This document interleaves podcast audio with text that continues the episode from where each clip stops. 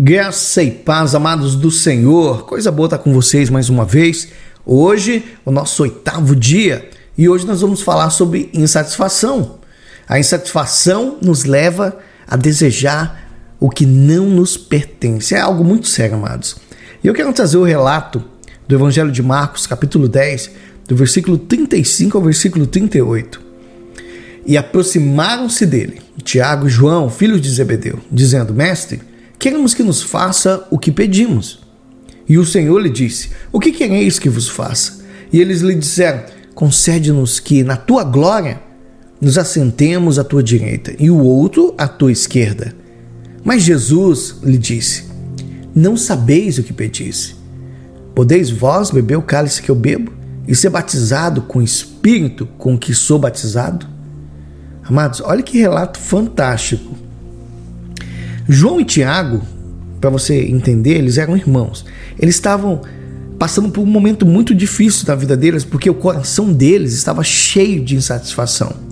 E os dois irmãos ali, eles estavam ali sempre próximos a Jesus, viram o Senhor lá transfigurado no monte. Amados, presenciaram milagres, viram cura com os próprios olhos ali, sinais, maravilhas. Eles ouviram da boca de Jesus explicações, ensinamentos que são preciosíssimos. Só que apesar desse privilégio todo que eles tinham, não era o suficiente. Eles queriam muito mais. E eles se aproximam de Jesus e pedem algo, amados, que nem eles conheciam. Deixaram a insatisfação entrar no coração a ponto deles estarem descontentes com o que eles tinham. E esse descontentamento levou eles a uma atitude de ganância. Aí você pode falar assim, pastor, mas ganância não é boa? Não. Ter ambição é uma coisa, ganância é outra. Nós sempre temos que desejar algo a mais, mas não a qualquer preço. A ganância levou aqueles dois discípulos de Jesus que andava com ele, que viram os seus ensinamentos, presenciaram coisas maravilhosas, passar por cima dos outros dez, porque eles pleiteavam uma posição de privilégio superior aos deles. Amados, isso causou revolta.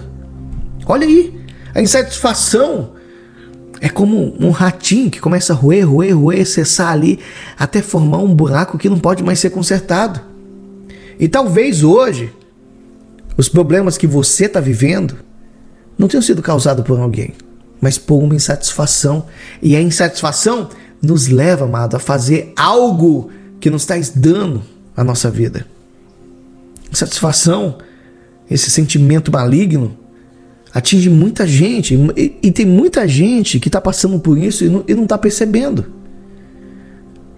É um sentimento que atinge qualquer pessoa, mas ela pode crescer e adquirir um grande poder de tal forma que ela não consiga mais controlar. Porque, olha só, existe um limite. Um limite entre o desconforto que te leva à mudança, ao crescimento, e a ganância que te leva a atitudes erradas, que acarreta destruição. Porque quando a insatisfação ela aumenta, ela pode tomar uma proporção muito desastrosa, porque vai surgindo a ganância ou a rejeição ali, e a gente tende a abandonar aquilo que é de mais precioso para nós. Amados, a ganância, para você ter uma ideia, ela incita as pessoas a fazer o que elas não deveriam.